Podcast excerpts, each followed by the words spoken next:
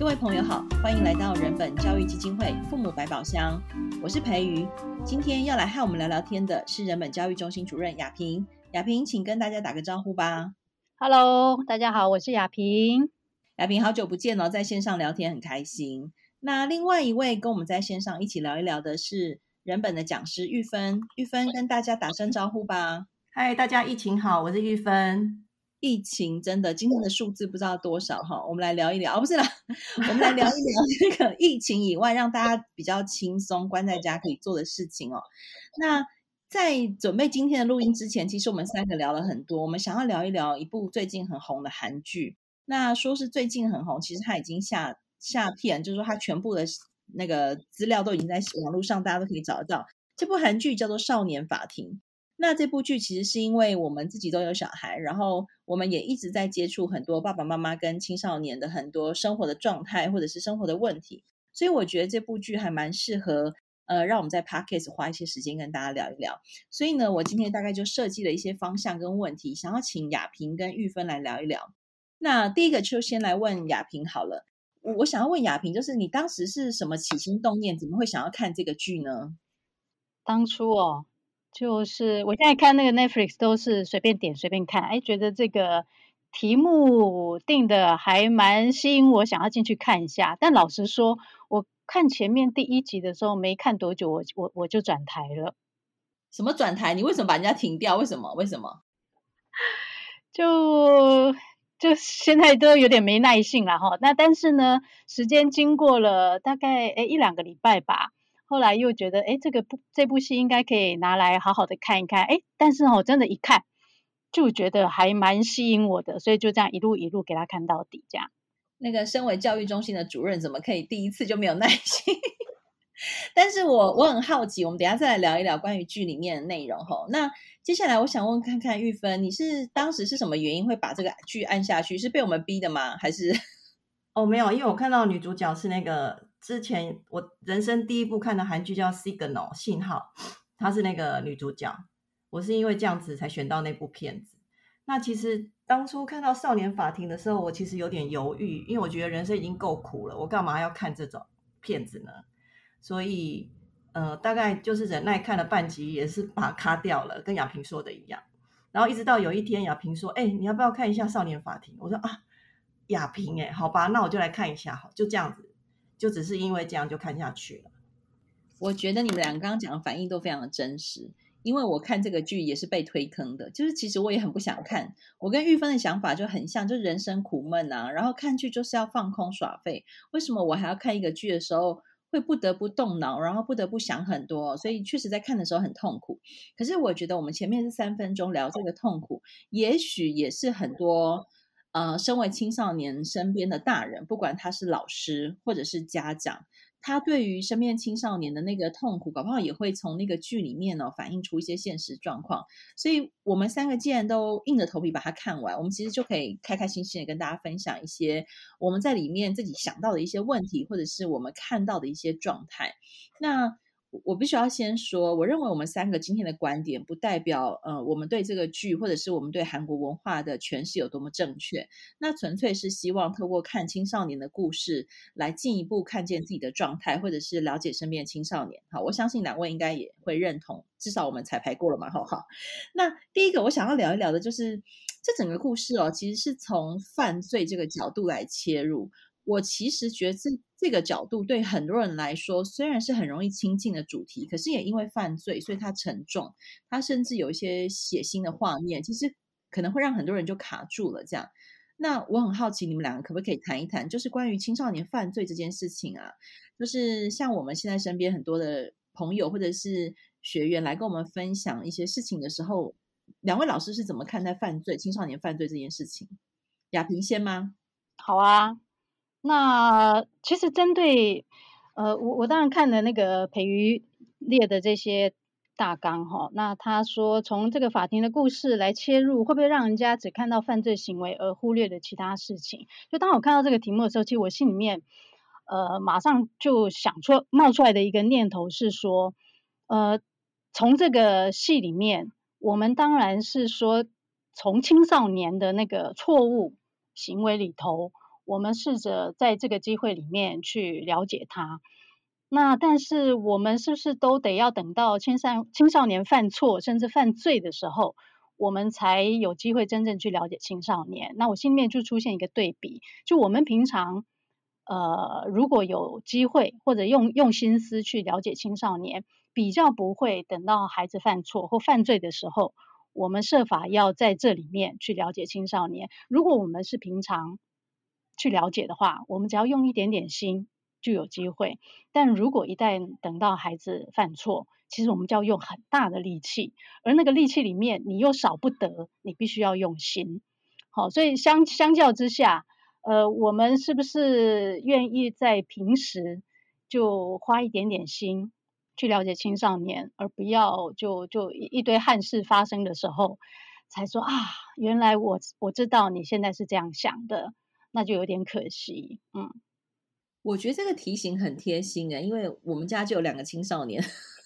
我虽然知道在日常生活中确实要经常关注孩子，不过，呃，我相信很多在听这个 podcast 的朋友，可能因为工作压力很大，或者是如同刚刚玉芬说的，因为现在疫情的关系，你可能生活压力变得更大。那如何用心去关怀青少年，而不是真的只有等到他犯罪的时候才回过头看到底自己发生什么事情？玉芬，你可不可以聊一聊，你你是如何陪伴你们家两个小孩度过青春期这个日子？啊，我比较想要回答你第一个问题，刚刚问亚萍的耶。好啊，没问题。开好了，就是我我在看这个剧的时候，基本上啊，我不太会去关注他怎么犯罪，而是我会一直很想要从片里面的蛛丝马迹去看这个孩子的家庭背景，他的爸爸妈妈他们的互动。但我其实觉得有点可惜的是，骗子可能没有把很多的，就是细节放在这方面啦。所以，但其实你仔细看，你还是可以看到他其实。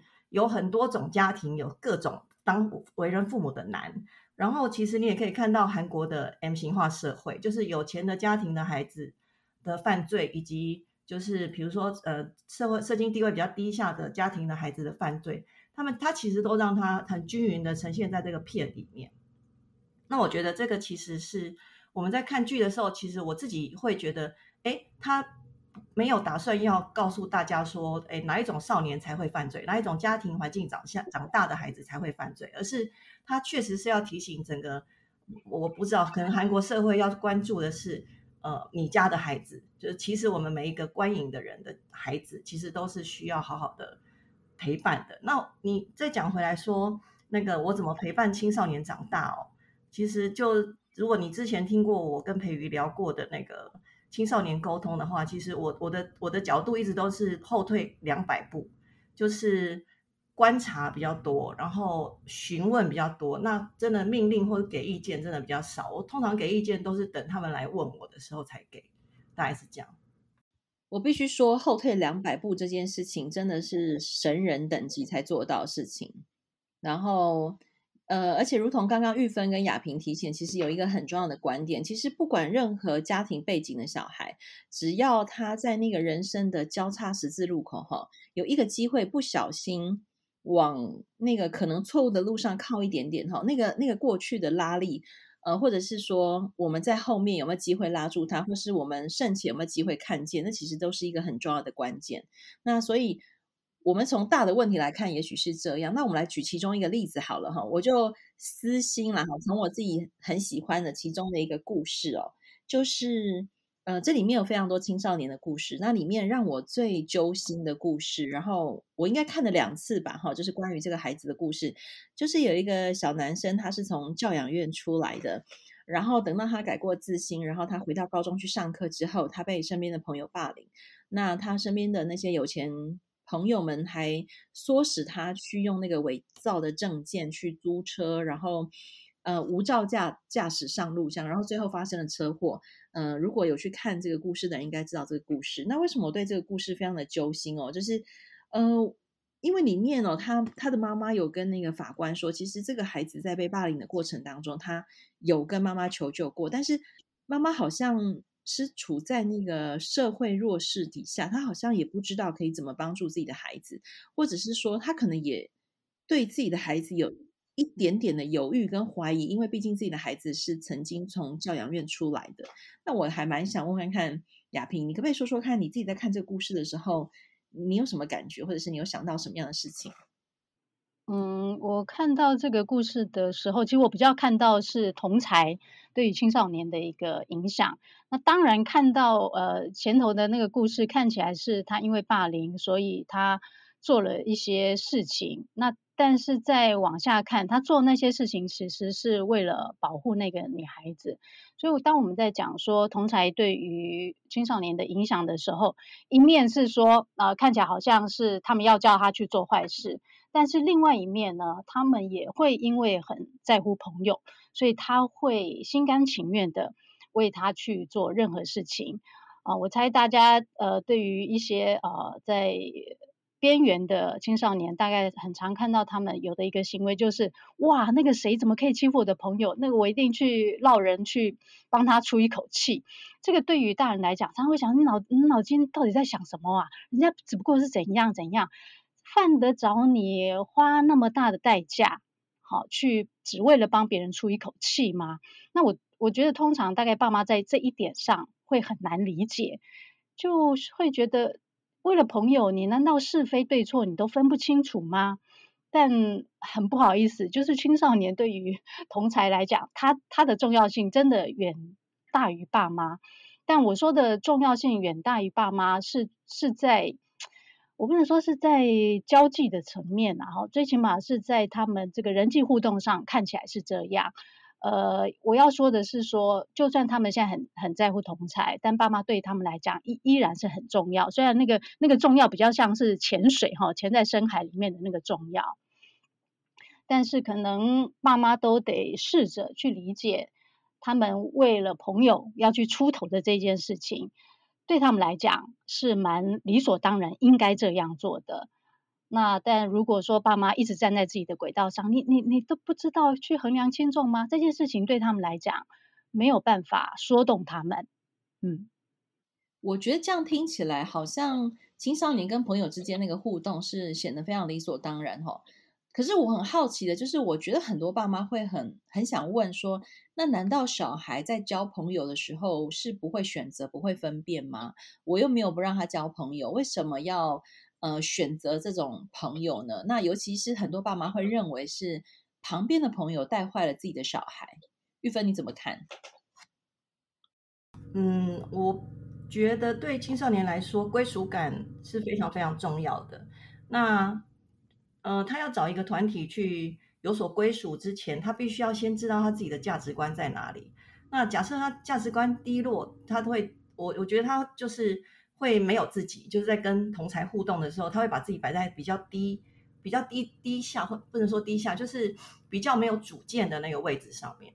好，我觉得是归属还是放在归属感上。那价值观怎么样子可以让孩子？呃，比较有高一点的价值观，其实还是从小爸妈对待的态度，就是你能不能让孩子从任何的小细节、生活中的任何的小事情，去感觉到他自己是有能的、有能力的，他有能力去做很多事情，他有能力去做呃，他可以能力达到的事情，他常常累积很多小小的成功经验。然后爸妈对于孩子的一些呈现，他有没有如实的看到、如实的说出去，我觉得这都非常非常重要。玉芬刚刚讲到那个，你讲到好多个关键字，然后如果我是你的学生啊，我现在应该在下面拼命疯狂抄笔记哦。就是你刚刚讲到很多关键字，例如说让小孩觉得他自己有能这件事情，可是其实我也还蛮常听到很多爸爸妈妈会认为说。小孩自己觉得有能的事情，就是自我感觉良好啊。可是明明那个事情就简单的要命，这样，那我还要在这种事情称赞他吗？或者是说，啊，他都已经几岁几年级了，然后还把这样的事情当成是成功的指标，安利干破这样。雅萍，你要你可以聊一下吗？其 实哈，面对青少年，我我每次呃在在在谈青少年的时候，其实我脑袋都会出现一个。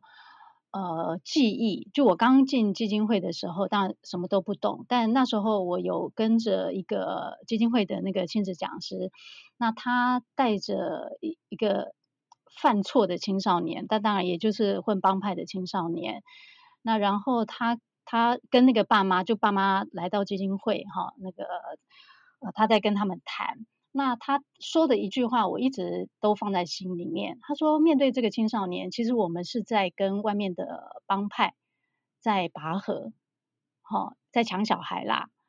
那通常我们一定很容易是输的那一方。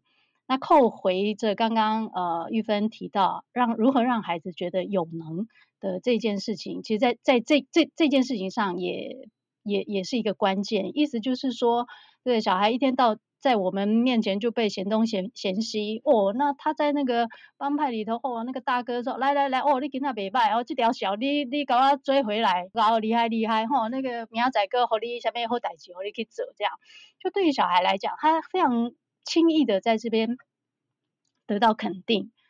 那也就是说，就换一个角角度来讲，呃，讲拔河是。好像我们要花力气把孩子拉到我们这边，但实际上是我们把 孩子 送给别人啦、啊。嗯，这个是我想到的一件事情。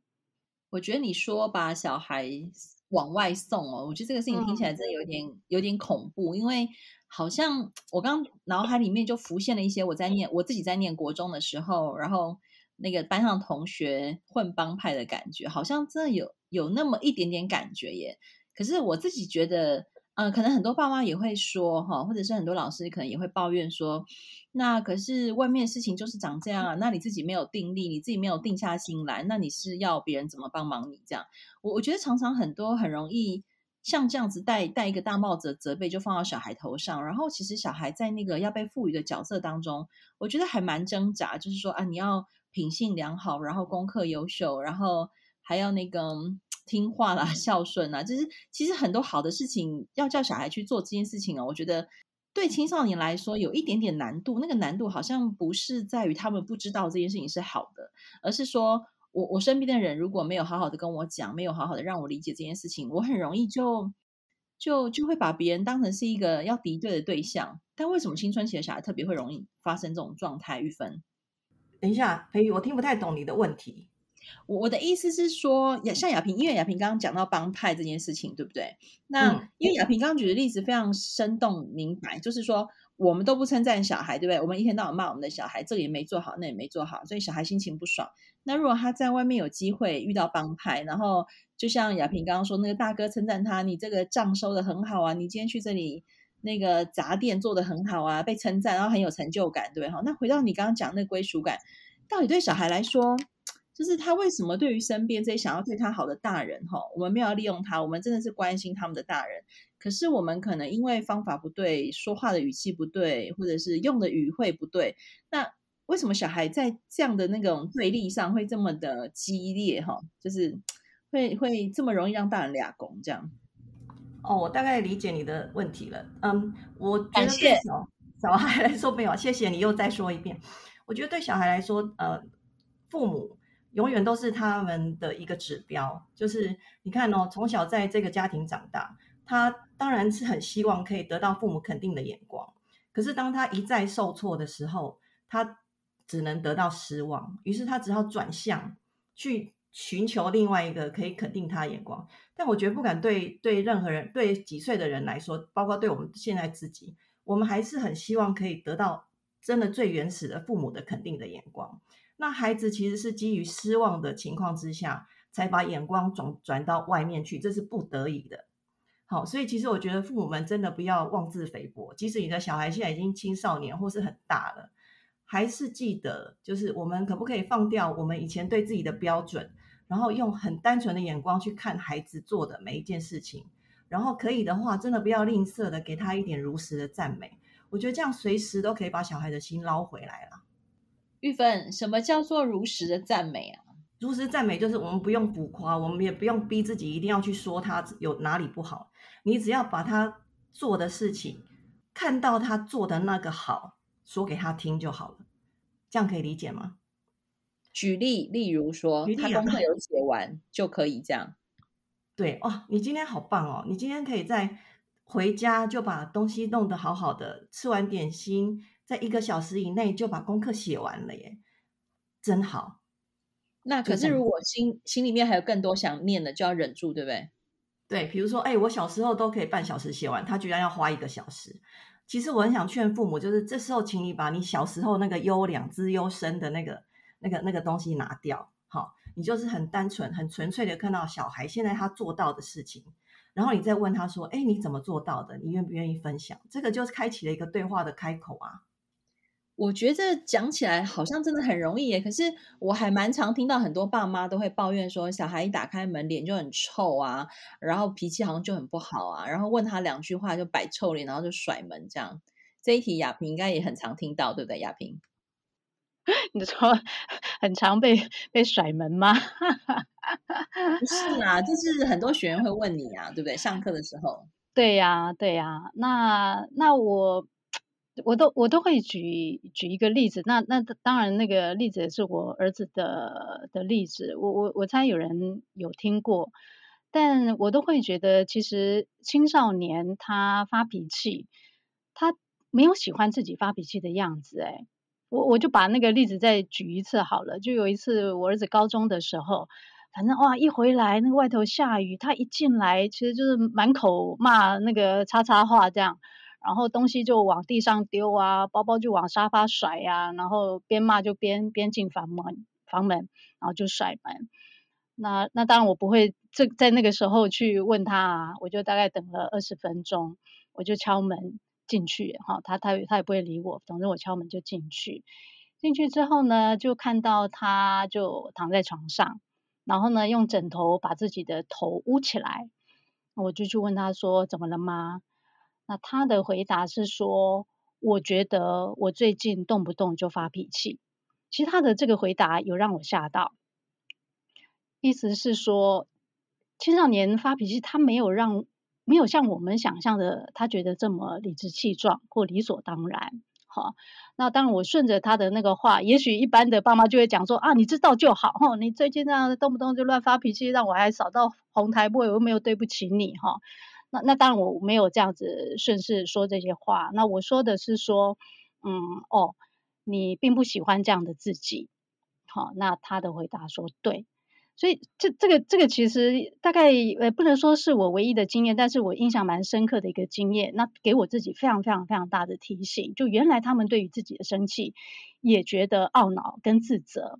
那我猜很多爸妈，就算我们常要常讲说要对小孩要同理，但爸妈就觉得同理不下去，意思是说你那个什么死样子，你这样乱发脾气，我到底是要怎么同理你？通常如果爸妈心里面想着是这样的一个情况的话，真的很难同理。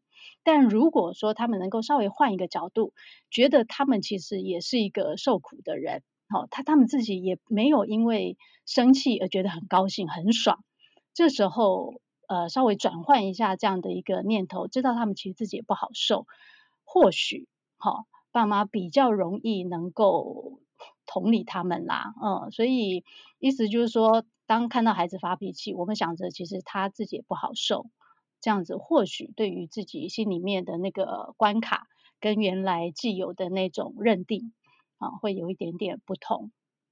哎，我没有听过这个故事的雅萍，很好听哎。真的吗？好哦，好，可能可能很多线上的学员，你们有听过这个故事哦。我自己是第一次听，但是我刚刚在听这个故事的时候，我自己就写下两个字。我觉得亚萍的儿子他在做一件很棒的事情，就是自我觉察。嗯。那这个自我觉察，我觉得是对青少年来说是一个很重要的课题，应该对大人也是了哈。那也许我们给孩子比较多的空间，他们比较有机会在那个自我觉察的过程当中，嗯、呃，慢慢认识自己，然后也给身边的大人一些机会去靠近他们。当然，其实也是大人给孩子很多很重要的空间。那今天呢，我们就先分享到这边。那谢谢雅萍，也谢谢玉芬。那我简单小小的整理一下，我刚刚自己听到，我觉得很感动。而且，身为有两个青少年的妈妈，我真的还是每天都还是会提醒自己，包含玉芬刚刚讲的，就是说，其实小孩很需要归属感。然后在寻求归属感的时候，他如何从自我价值的高低来判定他在团体中的归属或者是位置？然后还有就是雅萍刚刚所提醒的，就是。小孩对于自己发脾气这件事情，或者是小孩对于跟大人相处的方法，其实小孩是有自己的一些想法跟念头，只是我们大人有没有机会让小孩讲出来，或者是有没有机会看见？哈，那帮。斗胆的帮两个老师做个小小的结论，那也希望大家有机会哈。反正如果你现在因为疫情的期间，很多时间你得关在家，你可以到网络上去查一下这个去《少年法庭》。那我们就不要破太多的梗，大家可以慢慢的透过故事去了解我们所说的青少年的很多点点滴滴。